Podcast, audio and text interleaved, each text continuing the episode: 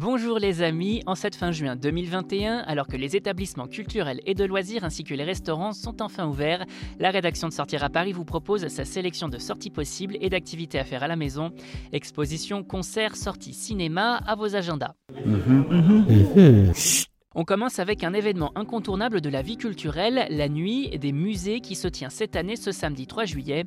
Une soirée unique en son genre où les curieux et amateurs d'art sont invités à découvrir leur musée préféré en nocturne gratuitement.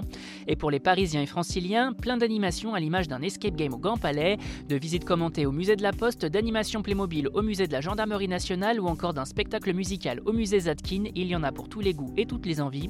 Une nuit des musées initialement prévue en novembre 2020 et reportée à juillet 2021 en raison de la crise sanitaire. Quoi qu'il en soit, vous savez quoi faire ce samedi soir.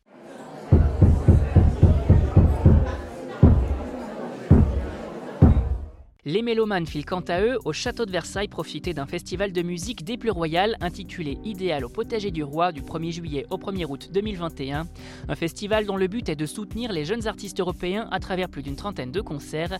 Et cette année, au programme, Gérard Depardieu chantant Barbara, mais également Fanny Ardant, Carla Bruni, ainsi que des grands noms de la musique classique comme Renaud Capuçon, Gérard Cosset, Emmanuel Christian, Cyril Dubois, Patricia Petitbon ou encore Katia et Marielle Labec.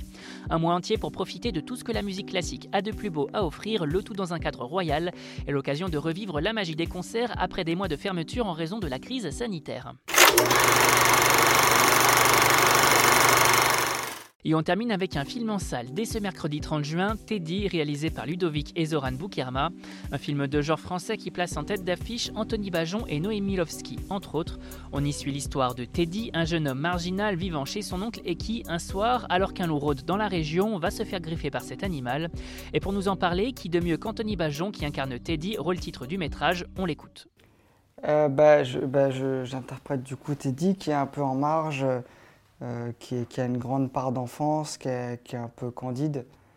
Euh, donc on, lui pardonne beaucoup de choses, mais en même temps il est très grossier, il est très vulgaire et il peut avoir des, côtés méchants de par le fait que, lui ne s'accepte pas, qu'il a du mal à, appréhender le fait qu'il est rejeté, qu'on ne l'accepte pas. Et, euh, du coup, je, joue ce jeune homme en pleine transformation aussi parce que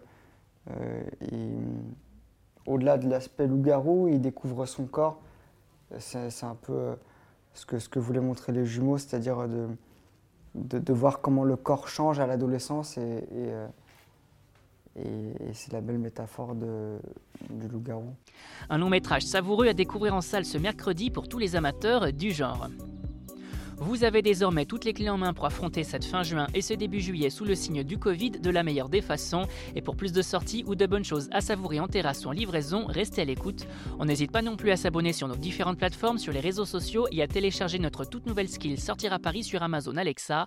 Bonne semaine à vous les amis, soyez prudents si vous partez travailler et portez-vous bien.